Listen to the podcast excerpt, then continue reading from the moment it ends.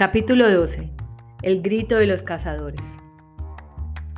Ralph se había detenido en un soto a examinar sus heridas. La parte afectada cubría varios centímetros del lado derecho del tórax y una herida inflamada y ensangrentada señalaba el lugar donde la lanza le había alcanzado. Tenía la melena cubierta de suciedad y los mechones de pelo se enredaban como zarcillos de una trepadura. Había producido arañazos y erosiones en todo el cuerpo durante su vida por el bosque. Cuando por fin recobró el aliento, decidió que el cuidado de sus heridas habría de esperar. ¿Cómo iba a oír el paso de unos pies descalzos si se encontraba chapuzándose en el agua? ¿Cómo iba a estar a salvo junto al arroyuelo o en la playa abierta? Escuchó atentamente. No se hallaba muy lejos del peñón del castillo. En los primeros momentos de pánico creyó oír el ruido de la persecución, pero no había sido más que una breve incursión de los cazadores por los bordes de la zona boscosa, quizá en busca de lanzas perdidas, porque al poco rato corrieron de vuelta hacia la soleada roca como si se les hubiese aterrado la oscuridad bajo el follaje. Había logrado ver a uno de ellos, una figura de rayas marrones, negras y rojas que le pareció servil. Pero, pensó Ralph, realmente no era Bill. La imagen de aquel salvaje se negaba siempre a fundirse con la antigua estampa de un muchacho que vestía camiseta y pantalones cortos. La tarde avanzó. Las manchas circulares del sol pasaban sin descanso sobre la verde fronda y las libras pardas pero no llegaba ruido alguno del peñón. Por fin, Ralph se deslizó entre los helechos y salió sigilosamente hasta el borde de los impenetrables matorrales frente al istmo. Ya en el borde, se asomó con extraordinaria cautela entre las ramas y vio a Robert montando guardia en la cima del acantilado. En la mano izquierda sostenía una lanza y con la derecha arrojaba al aire una piedra que luego volvía a recoger. Tras él se alzaba una columna de humo espeso. Ralph sintió un cosquilleo en la nariz y la boca. Se le hizo agua. Se pasó el dorso de una mano por la cara y por vez primera desde la mañana sintió hambre. La tribu, seguramente, estaría sentada alrededor del destripado cerdo, viendo cómo su grasa goteaba y ardía entre las ascuas. Estarían embobados en el festín. Un nuevo rostro que no reconoció apareció junto a Robert y le entregó algo. Luego dio una vuelta y desapareció detrás de la roca. Robert dejó la lanza en la roca a su lado y empezó a comer algo que sostenía en las manos. El festín, al parecer, había comenzado y el vigilante acababa de recibir su porción. Ralph comprendió que por el momento no corría riesgo. Se alejó cojeando hacia los frutales atraído por aquel mísero aliento, pero amargado por el recuerdo del festín. Hoy festín y mañana. Intentó, aunque sin lograrlo, convencerse a sí mismo de que quizás se olvidasen de él, llegando incluso a declararle desterrado. Pero enseguida, el instinto le devolvía la negra e inmediata realidad. La destrucción de la caracola y las muertes de Piggy y Simón cubrían la isla como una niebla. Aquellos salvajes pintados se atreverían a más y más violencias. Además, aún existía aquella indefendible relación entre él y Jack que jamás le dejaría en paz. Jamás. Se detuvo, sus rostros aplicados por el sol, y se arrimó a una rama, dispuesto a esconderse tras ella. Le sacudió un espasmo de terror y examinó en voz alta. No, no son de verdad tan malos. Fue un accidente. Pasó bajo la rama, corrió inseguro y después se detuvo a escuchar. Llegó a la devastada zona de frutales y comió con voracidad. Encontró a dos de los pequeños ignorando por completo su propio aspecto, se extrañó de verlos salir gritando. Después de comer se dirigió a la playa.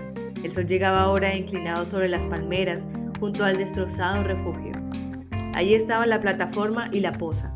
Lo mejor era rechazar aquel peso que le oprimía el corazón y confiar en el sentido común de la tribu, en la cordura que el sol de la mañana les devolvería. Ahora que la tribu había comido, lo lógico era que lo intentase de nuevo. Y además no podía quedarse allí toda la noche. en un vacío refugio junto a la playa abandonada. La piel se le erizó y todo su ser tembló bajo el sol vespertino. Ni hoguera, ni humo, ni rescate.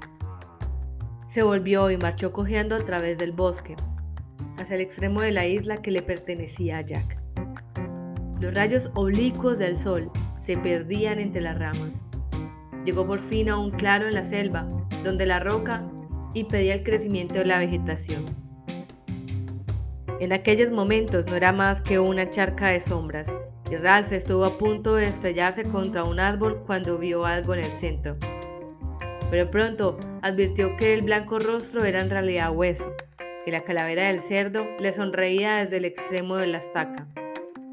Se dirigió lentamente hacia el centro del claro y contempló fijamente el cráneo que brillaba con la mejor blancura de la caracola y parecía sonreírle burlonamente. Una hormiga curoseaba en la cuenca de uno de los ojos, pero aparte de eso, aquel objeto no ofrecía señal de vida. ¿O sí? Un escalofrío le recorrió la espalda. Se paró para apartarse de los ojos con ambas manos, el pelo. El cráneo y su propio rostro se encontraban casi al mismo nivel. Los dientes se mostraban en una sonrisa y las vacías cuencas parecían sujetar como por magia, la mirada de Ralph. ¿Qué era aquello? El cráneo le contemplaba como a alguien que conoce todas las respuestas, pero se niega a revelarlas. Le vio sobrecogido de pánico e ira febriles. Golpeó con furia aquella cosa asquerosa que se balanceaba frente a él como un juguete y volvía a un sitio siempre con la misma sonrisa, obligando a Ralph a asestarle nuevos golpes y a gritarle sus insultos, se detuvo para frotarse los nudillos lastimados y contemplar la estaca vacía, mientras el cráneo, partido en dos, le sonreía aún desde el suelo a dos metros. Arrancó la temblorosa estaca y a modo de lanza lo interpuso entre él y los blancos trozos. Después se apartó poco a poco, sin desviar la mirada de aquel cráneo que sonreía al cielo. Cuando el verde resplandor del horizonte desapareció y llegó la noche, Ralph regresó al soto frente al peñón del castillo. Al asomarse, comprobó que la cima aún estaba ocupada y que el vigilante, quienquiera que fuese, tenía su lanza preparada. Se arrodilló entre las sombras con una amarga sensación de soledad. Eran salvajes, desde luego, pero eran personas como él, en aquellos momentos los escondidos terrores de la profunda noche emprendían su camino. Ralph gimió quedamente. A pesar de su agotamiento, temor a la tribu no le permitía cobijarse en el descanso ni el sueño. No sería posible penetrar osadamente en la fortaleza, decir vengo en paz, sonreír y dormir en compañía de los otros. No podía actuar como si fueran niños colegiales que en otro tiempo decían cosas como Señor, sí, Señor, y llevaban gorras de uniforme. La respuesta del sol mañanero quizá hubiera sido sí, pero la oscuridad y el terror de la muerte decían no. Allí tumbado en la oscuridad, comprendió que era un desterrado. Y solo por tener un poco de sentido común. Se frotó una mejilla con el antebrazo y pudo percibir el áspero olor a sal y sudor y el hedor de la suciedad. A su izquierda, las olas del océano respiraban, se contraían y volvían a hervir sobre la roca. Oyó ruidos que venían de detrás del peñón del castillo. Escuchó atentamente, desviando su mente del movimiento del mar, y logró descifrar un cántico familiar. Mata a la fiera, córtale el cuello, derrama su sangre. La tribu danzaba. En alguna parte, tras aquella rocosa muralla habría un círculo oscuro, un fuego resplandeciente y carne. Estarían saboreando tanto el aliento como el sosiego de su seguridad. Un ruido más cercano le espantó. Unos cuantos salvajes escalaban el peñón del castillo hacia la cima y pudo oír algunas voces. Se acercó unos cuantos metros a gatas y observó que la figura sobre la roca cambiaba de forma y se agrandaba, Solo dos muchachos en toda la isla hablaban y se movían de aquel modo. Ralph reclinó la cabeza sobre los brazos y aceptó aquel descubrimiento como una nueva herida. Sam y Eric se habían unido a la tribu, defendían el peñón del castillo contra él. No había posibilidad alguna de rescatarles y formar con ellos una tribu de deportados al otro extremo de la isla. Sam y Eric eran salvajes como los demás. Piggy había muerto y la caracola estallado en mil pedazos. Al cabo de un rato, el vigilante se retiró. Los dos que permanecieron no parecían sino una oscura prolongación de la roca. Tras ellos, apareció una estrella que fue momentáneamente eclipsada por el movimiento de las siluetas. Ralph siguió delante a gatas, tanteando el escarpado terreno como un ciego. Vastas extensiones de agua, apenas perceptibles, se extendían a su derecha, y junto a su mano izquierda estaba el inquieto océano, tan temible como la boca de un pozo. Una vez por minuto, las aguas se alzaban en torno a la losa de la muerte y caían como flores en una pradera de blancura. Ralph siguió a rastras hasta que alcanzó el borde de la entrada. Justo encima de él se hallaban los vigías y pudo ver la punta de la lanza asomando sobre la roca. Muy suavemente llamó, Sam y Eric. No hubo respuesta. Debía hablar más alto si quería hacerse oír, pero así llamaría la atención de aquellos seres pintarrajeados y hostiles que festejaban fuego al fuego. Se armó de valor y empezó a escalar, buscando atenta los salientes de la roca. La estaca se había servido de soporte a una calavera le estorbaba, pero no quería deshacerse de su única arma. Estaba casi a la altura de los mellizos cuando habló de nuevo. ¡Sammy Eric! Oyó una exclamación y un brusco movimiento en la roca. Los mellizos estaban abrazados, balbuceando algo indescifrable. ¡Soy yo, Ralph! Atemorizado por si salían corriendo a dar la alarma, se alzó hasta asomar la cabeza y los hombros sobre el borde de la cima. Bajo él, a gran distancia, pudo ver la luminosa floración envolviendo la losa. ¡Soy yo! ¡No os asustéis! Por fin se agacharon y vieron su cara. Creíamos que era... No sabíamos lo que era. Creíamos recordaron su nuevo y vergonzoso vasallaje. Eric permaneció callado, pero Sam se esforzó con cumplir con su deber. Será mejor que te vayas, Ralph. Vete ya. Sacudió su lanza, esbozando un gesto enérgico. Lárgate, ¿me oyes? Eric le secundó con la cabeza y sacudió la lanza en el aire. Ralph se apoyó sobre sus brazos sin moverse vine a ver a los dos. Hablaba con gran esfuerzo. Sentía dolor en la garganta, aunque no la tenía herida. Os vine a ver a los dos. Meras palabras no podían expresar el sordo dolor que sentía. Guardó silencio, mientras las brillantes estrellas se derramaban y bailaban por todo el cielo. Sam se movió intranquilo. ¿En serio, Ralph? Es mejor que te vayas. Ralph volvió a alzar los ojos. Vosotros dos no sabéis pintarrajeado. ¿Cómo podéis? Si fuese de día. Si fuese de día, sentirían el escosor de la vergüenza por admitir aquellas cosas.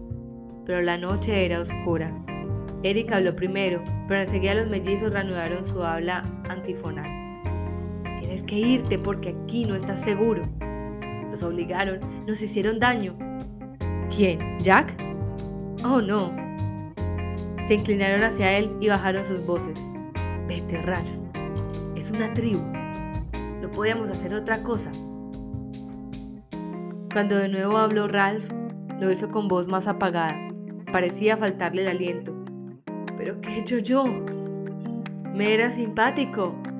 Yo solo quería que nos viniesen a rescatar. De nuevo se derramaron las estrellas por el cielo. Eric sacudió la cabeza preocupado. Escucha, Ralph, no trates de hacer las cosas con sentido común. Eso ya se acabó. Olvídate del jefe. Tienes que irte por tu propio bien. El jefe y Roger. Sí, Roger. Te odian, Ralph. Van a acabar contigo. Van a salir a casarte mañana. ¿Pero por qué? No sé. Y Jack, el jefe, nos ha dicho que será peligroso. Y que tenemos que tener mucho cuidado y arrojar las lanzas como lo haríamos contra un cerdo. Vamos a extendernos en una fila y cruzar toda la isla. Avanzaremos desde aquí hasta que te encontremos. Tenemos que dar una señal así. Eric alzó la cabeza y dándose con la palma de la mano en la boca, lanzó un leve aullido. Después miró inquieto tras sí. Así. Solo que más alto, claro. Pero si yo no he hecho nada, murmuró Ralph, angustiado. Solo quería tener una hoguera para que nos rescatasen. Guardó silencio unos instantes, pensando con temor en la mañana siguiente. De repente se le ocurrió una pregunta de inmensa importancia. ¿Qué vais a...? Al principio le resultó imposible expresarse con claridad, pero el miedo y la soledad le aguijaron. Cuando me encuentren, ¿qué van a hacer? Los mellizos no contestaron. Bajo él, la losa mortal floreció de nuevo. ¿Qué van a...? Dios, qué hambre tengo. La enorme roca pareció oscilar bajo él. Bueno, ¿qué? Los mellizos le contestaron con una evasiva. Será mejor que te vayas ahora, Ralph. Por tu propio bien. Aléjate de aquí lo más que puedas. ¿No quieres venir conmigo? Los tres juntos. Tendríamos más posibilidades. Tras un momento de silencio, Sam dijo con voz ahogada. Conoces a Roger. Es terrible. Y el jefe. Los dos son terribles. Pero Roger a los dos muchachos se les heló la sangre. Alguien subía hacia ellos. Viene a ver si estamos vigilando. ¡Deprisa, Ralph! Antes de comenzar el descenso, Ralph intentó sacar de aquella reunión un posible provecho, aunque fuese el único. Me esconderé en aquellos matorrales de allá cerca, murmuró. Así que sé que se alejen de allí. Nunca se les ocurrirá buscar en un sitio tan cerca. Los pasos aún se oían a cierta distancia. Sam, no corro peligro, ¿verdad? Los mellizos siguieron en silencio. Toma, dijo Sam de repente. Llévate esto. Ralph sintió un trozo de carne junto a él y le echó la mano. ¿Pero qué vas a hacer cuando me capturéis? Silencio de nuevo. Su misma voz le pareció absurda, fue deslizándose por la roca. ¿Qué vais a hacer? Desde lo alto de la enorme roca llegó la misteriosa respuesta. Roger ha afilado un palo por las dos puntas. Roger ha afilado un palo por las dos puntas. Ralph intentó descifrar el significado de aquella frase, pero no lo logró. En un arrebato de ira, lanzó las palabras más soeces que conocía, pero pronto se dio paso sofado al cansancio que sentía. ¿Cuánto tiempo puede estar uno sin dormir? Sentía ansia de una cama y unas sábanas, pero ahí la única blancura era la de aquella luminosa espuma derramada bajo él en torno a la losa, 15 metros más abajo, donde Piggy había caído.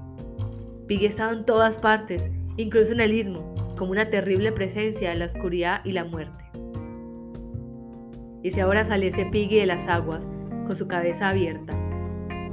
Ralph gimió y bostezó como uno de los peques.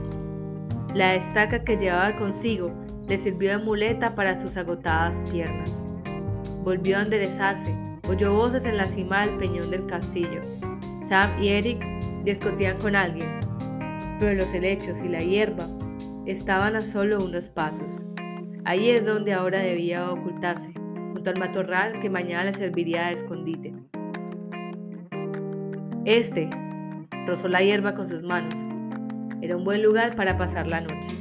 Estaba cerca de la tribu y si aparecían amenazas sobrenaturales podía encontrar alivio junto a otras personas, aunque eso significase... ¿Qué significaría eso en realidad? Un palo afilado por las dos puntas. ¿Y qué? Ya en otras ocasiones habían arrojado sus lanzas fallando en el tiro, todas menos una. Quizá también errasen la próxima vez. Se acurrucó bajo la alta hierba y acordándose del trozo de carne que le había dado Sam, empezó a comer con voracidad. Mientras comía, oyó de nuevo voces, gritos de dolor de Sam y Eric, gritos de pánico y voces enfurecidas. ¿Qué estaba ocurriendo? Alguien además de él se hallaba en apuros, pues al menos uno de los mellizos estaba recibiendo una paliza. Al cabo, las voces se desvanecieron y dejó de pensar en ellos. Tanteó con las manos y sintió las frescas y frágiles hojas al borde del matorral. Esa sería su guarida durante la noche. Y al amanecer se metería en el matorral, apretujado entre los enroscados tallos, oculto en sus profundidades, a donde solo otro tan experto como él podría llegar. Y allí le aguardaría Ralph con su estaca. Permanecería sentado, viendo cómo pasaban de largo los cazadores y cómo se alejaban ululando por toda la isla, mientras él quedaba a salvo. Se adentró, haciendo un túnel bajo los helechos. Dejó la estaca junto a él y se acurrucó en la oscuridad. Estaba pensando que debería despertarse con las primeras luces del día para engañar a los salvajes, cuando el sueño se apoderó de él y le precipitó en oscuras y profundas regiones. Antes de, despegar los párpados, estaba ya despierto escuchando un ruido cercano. Al abrir un ojo, lo primero que vio fue la turba próxima a su rostro, y en él hundió ambas manos mientras la luz del sol se filtraba a través de los helechos. Apenas había advertido que las interminables pesadillas de la caída en el vacío y la muerte habían ya pasado, y la mañana se abría sobre la isla, cuando volvió a oír aquel ruido. Era un ulular que procedía de la orilla del mar al cual contestaba la voz de un salvaje y luego la de otro. El grito pasó sobre él y cruzó el extremo más estrecho de la isla, desde el mar a la laguna, como el grito de un pájaro en vuelo. No se paró a pensar, cogió rápidamente su afilado palo y se internó entre los helechos.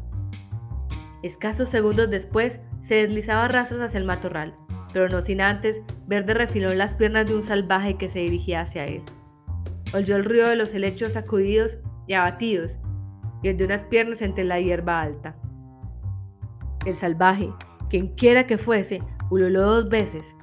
El grito fue repetido en ambas direcciones hasta morir en el aire.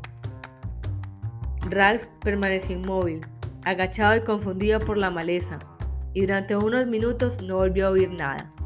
Al fin examinó el matorral y ahí nadie podía atacarle. Además, la suerte se había puesto de su parte. La gran roca que mató a Piggy había ido a parar precisamente a aquel lugar, y al botar en su centro había hundido el terreno, formando una pequeña zanja. Al esconderse en ella, Ralph se sintió seguro y orgulloso de su astucia. Se instaló con prudencia entre las ramas partidas para aguardar a que pasaran los cazadores. Al alzar los ojos observó algo rojizo entre las hojas. Sería seguramente la cima del peñón del castillo, ahora remoto e inofensivo. Se tranquilizó, satisfecho de sí mismo, preparándose para oír al alboroto de su casa desvaneciéndose en la lejanía. Pero no oyó ruido alguno, y bajo la verde sombra, su sensación de triunfo se disipaba con el paso de los minutos. Por fin, oyó una voz, la voz de Jack, en un murmullo. ¿Estás seguro? El salvaje a quien dirigía la pregunta no respondió. Quizá hiciese un gesto. Oyó después la voz de Roger. Mira que si me estás tomando el pelo. Inmediatamente oyó una queja y un grito de dolor. Ralph se agachó instintivamente. Allí al otro lado del matorral estaba uno de los mellizos con Jack y Roger.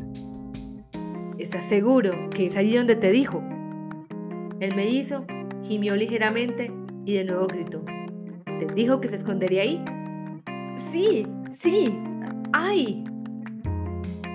Rocío de risas se esparció entre los árboles, de modo que lo sabían. Ralph aferró la estaca y se preparó para la lucha podría ser? Tardarían casi una semana en abrirse camino entre aquella espesura, y si alguno conseguía introducirse en ella, a rastras, se encontraría indefenso. Frotó un dedo contra la punta de su lanza y sonrió sin alegría. Si alguien lo intentaba, se vería atravesado por su punta, gruñendo como un cerdo. Se iban, volvían a la torre de rocas. Pudo oír el ruido de sus pisadas y después a alguien que reía en voz baja. De nuevo aquel grito estridente parecido al de un pájaro volvía a recorrer toda la línea, de modo que permanecían algunos para vigilarle. Pero siguió un largo y angustoso silencio. Ralph se dio cuenta de que, a fuerza de mordisquear la lanza, se había llenado de corteza la boca. Se puso de pie y miró hacia el peñón del castillo. En ese mismo instante oyó la voz de Jack desde la cima. ¡Empujad! ¡Empujad! ¡Empujad! La rojiza roca que había visto en la cima del acantilado desapareció como un telón y pudo divisar unas cuantas figuras en el cielo azul. Segundos después, retumbaba la tierra. Un rugido sacudió el aire y una mano gigantesca pareció bofetear las copas de los árboles. La roca, tronando y arrasando cuanto encontraba, rebotó hacia la playa mientras caía sobre Ralph un chaparrón de hojas y ramas tronchadas. Detrás del matorral se oían los vítores de la tribu. De nuevo, silencio. Ralph se llevó los dedos a la boca y los mordisqueó. Solo quedaba otra roca allá arriba que pudieran arrojar, pero tenía el tamaño de media casa. Era tan grande como un coche, como un tanque. Con angustiosa claridad se presentó en la mente el curso que tomaría la roca. Empezaría despacio, botaría de borde en borde y rodaría sobre el istmo como una apisonadora descomunal. ¡Empujad! ¡Empujad! ¡Empujad! Ralph soltó la lanza para volver a cogerla enseguida. Se echó el pelo hacia atrás con irritación.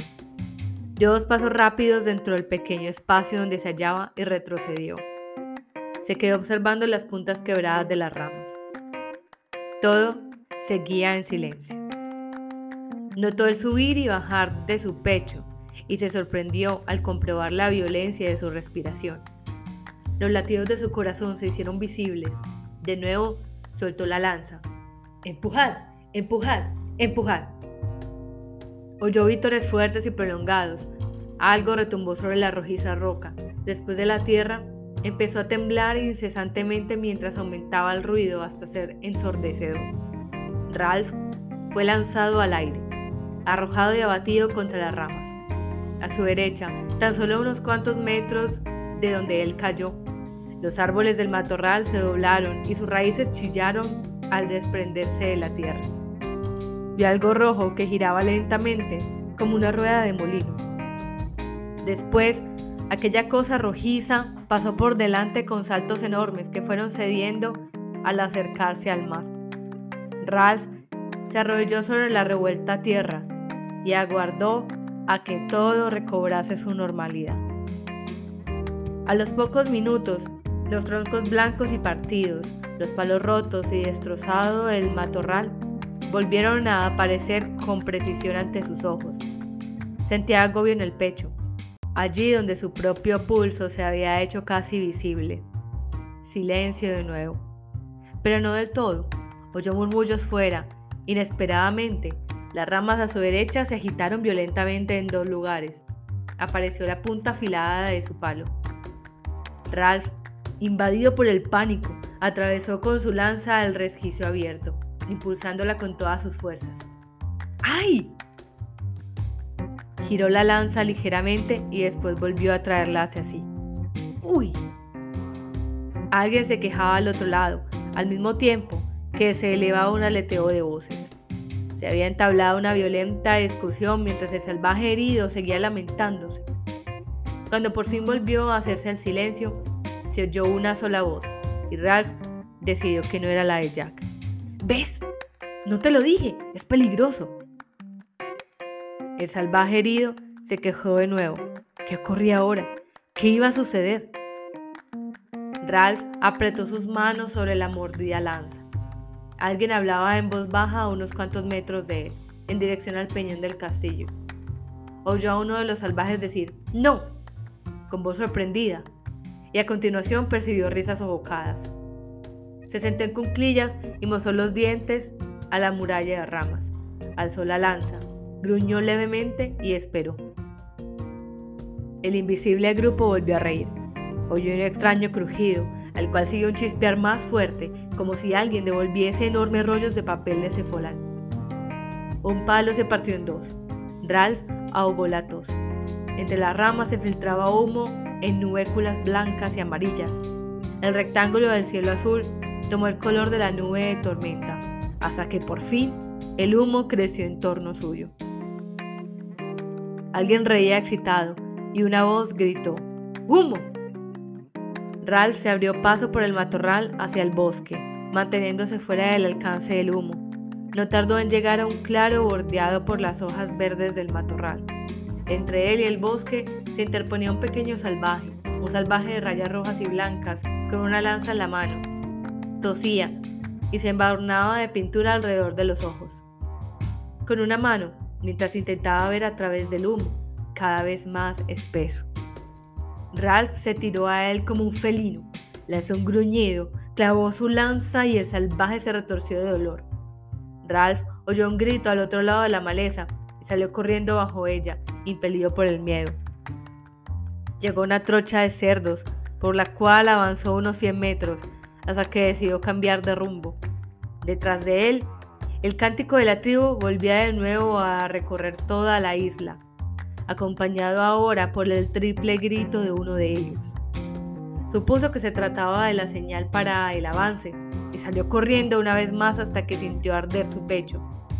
Se escondió bajo un arbusto y aguardó hasta recobrar el aliento. Se pasó la lengua por los dientes y labios y oyó a lo lejos el cántico de sus perseguidores. Tenía varias soluciones ante él. Podía subirse a un árbol, pero eso era arriesgarse demasiado. Se le veía no tenía más que esperar tranquilamente.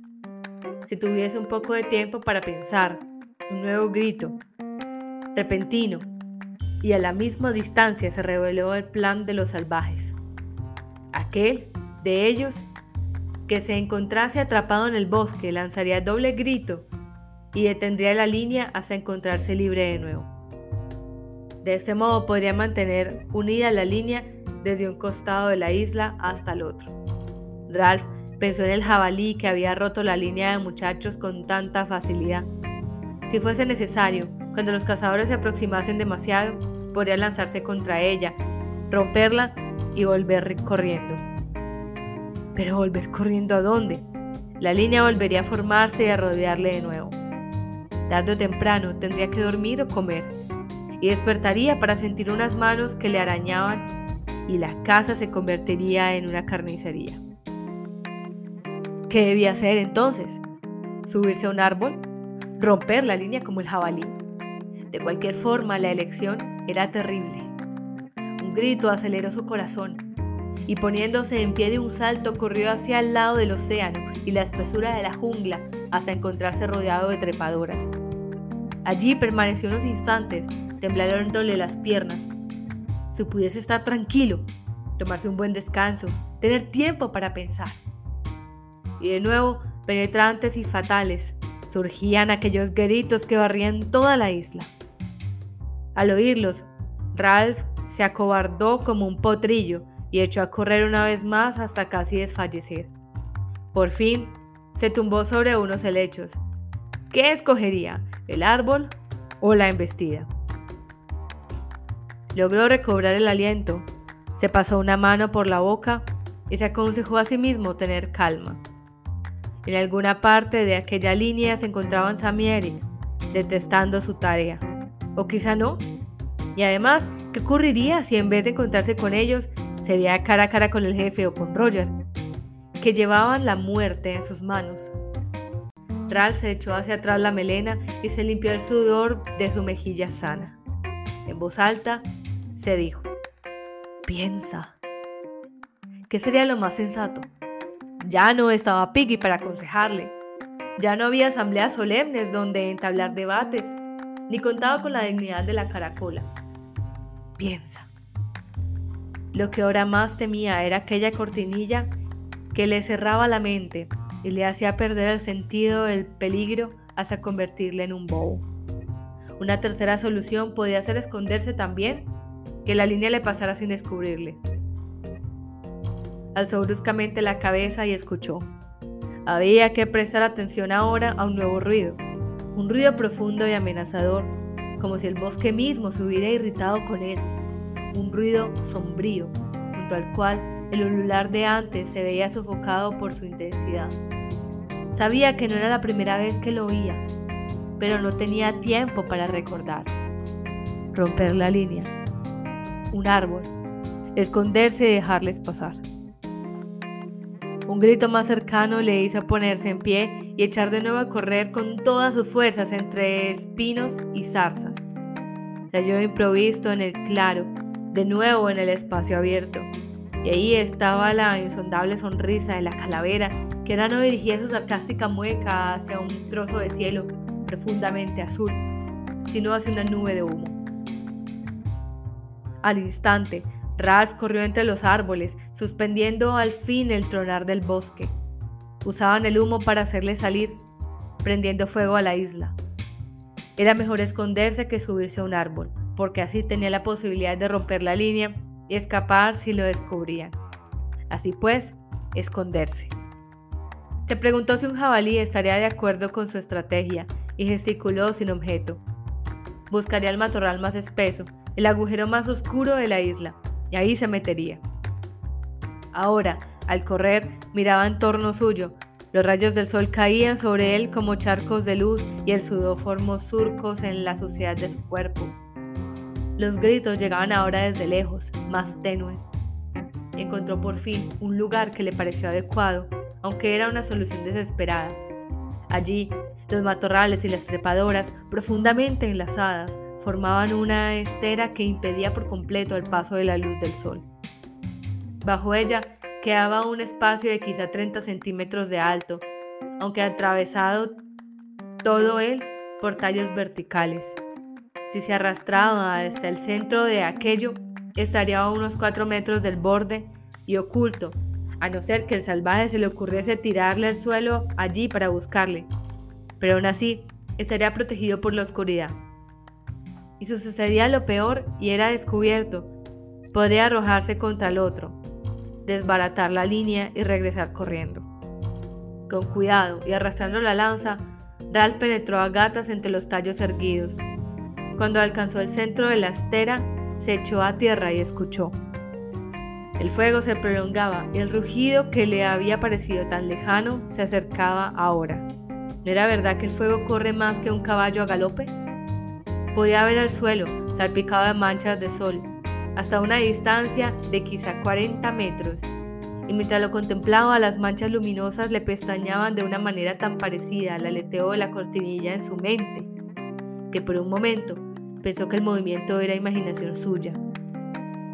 Pero las manchas vibraron con mayor rapidez, perdieron fuerza y se desvanecieron hasta permitirle ver la gran masa de humo que se interponía entre la isla y el sol. Quizá fuesen Sam y Eric quienes mirasen bajo los matorrales y lograsen ver un cuerpo humano. Seguramente fingirían no haber visto nada, no le delatarían. Pagó la mejilla contra la tierra de color chocolate se pasó la lengua por los labios secos y cerró los ojos. Bajo los arbustos, la tierra temblaba muy ligeramente, o quizá fuese un nuevo sonido demasiado tenue para hacerse sentir junto al tronar del fuego y los chillidos ululantes. Alguien lanzó un grito. Ralph alzó la mejilla del suelo rápidamente y miró en la débil luz. Deben estar cerca ahora, pensó mientras el corazón le empezaba a latir con fuerza. Esconderse, romper la línea, subirse a un árbol. ¿Cuál era la solución mejor? Lo malo era que solo podía elegir una de las tres. El fuego se aproximaba. Aquellas descargas procedían de grandes ramas, incluso de troncos, que estallaban. Esos estúpidos, esos estúpidos. El fuego debía estar ya cerca de los frutales, ¿Qué comería mañana? Ralph se revolvió en su angosto lecho. Si no arriesgaba nada, ¿qué podían hacerle? ¿Golpearle? ¿Y qué? ¿Matarle? Un palo afilado por ambas puntas. Los gritos, tan cerca de pronto, le hicieron levantarse. Pudo ver un salvaje pintado que se libraba rápidamente de una maraña verde y se aproximaba hacia la estera. Era un salvaje con una lanza. Ralph hundió los dedos en la tierra. Tenía que prepararse por si acaso. Ralph tomó la lanza, cuidado de dirigir la punta afilada hacia el frente, y notó por primera vez que estaba afilada por ambos extremos. El salvaje se detuvo a unos 12 metros de él y lanzó su grito. Quizá puedo oír los latidos de mi pecho, pensó. No grites, prepárate. El salvaje avanzó de modo que solo se le veía de la cintura para abajo. Aquello era la punta de la lanza. Ahora solo le podía ver desde las rodillas. No grites. Una manada de cerdos salió gruñendo de los matorrales por detrás del salvaje y penetraron velozmente en el bosque. Los pájaros y los ratones chillaban y un pequeño animalillo entró a saltos bajo la estera y escondió atemorizado. El salvaje se detuvo a cuatro metros junto a los arbustos lanzó un grito. Ralph se sentó agazapado, dispuesto. Tenía la lanza en sus manos, aquel palo afilado por ambos extremos que vibraba furioso, se alargaba, se achicaba, se hacía ligero, pesado, ligero. Los alaridos abarcaban de orilla a orilla.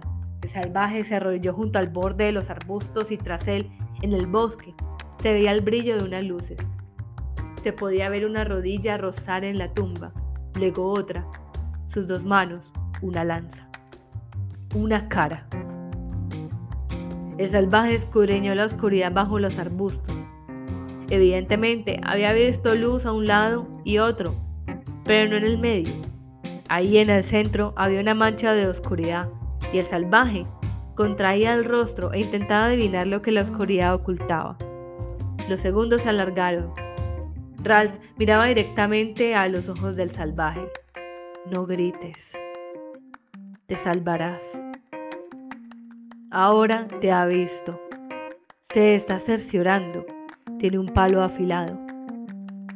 Ralph lanzó un grito, un grito de terror, ira y desesperación.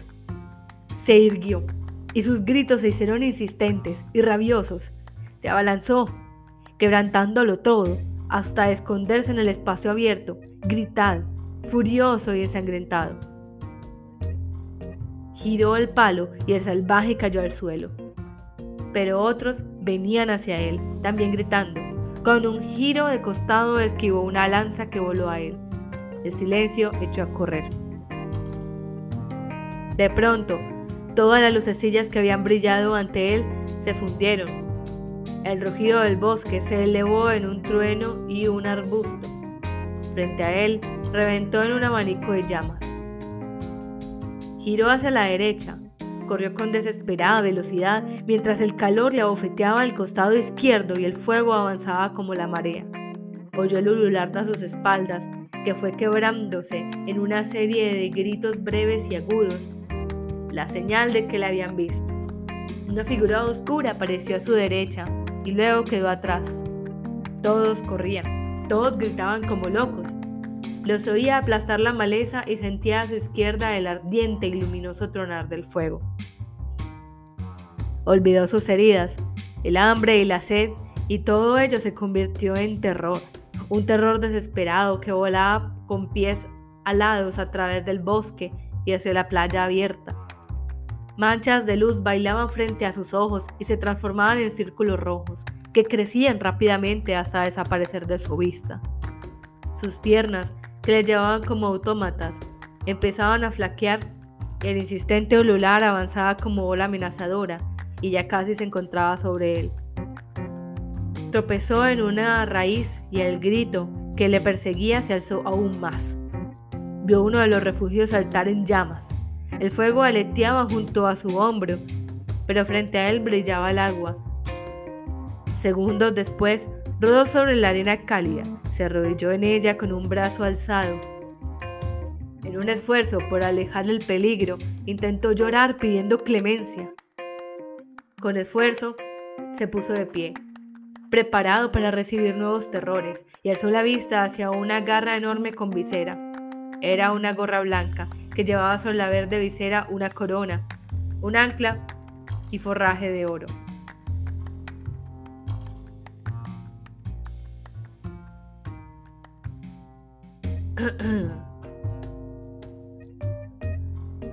Vio tela blanca, charreteras, un revólver, una hilera de botones dorados que recorrían el frente del uniforme. Un oficial de marina se hallaba en pie sobre la arena mirando a Ralph con recelo y asombro. En la playa, tras él, había un bote cuyos remos sostenían los dos marineros. En el interior del bote, otro marinero sostenía una metralleta. El cántico vaciló y por fin se apagó del todo. El oficial miró a Ralph dudosamente por unos instantes. Luego retiró la mano de la culata del revólver. Hola. Acobardado y consciente de su descuidado aspecto, Ralph contestó tímidamente. Hola.